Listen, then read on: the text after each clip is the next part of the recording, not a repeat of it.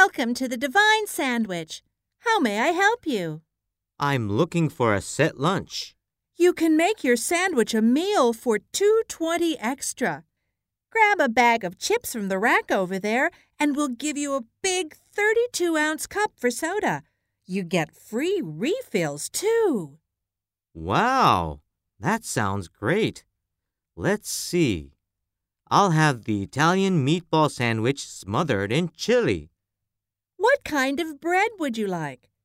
Whole wheat, multi-grain, Italian herb, honey oat, or just plain white bread? Gee, I don't know. The Italian something, I guess. What do you want on it? Huh? I don't get it. Which vegetables would you like? Do you want salt and pepper, oil and vinegar, cheese or no cheese, mustard, mayonnaise? Man, this is really complicated. Just put everything on it, please. You got it! One Italian meatball sandwich meal coming up.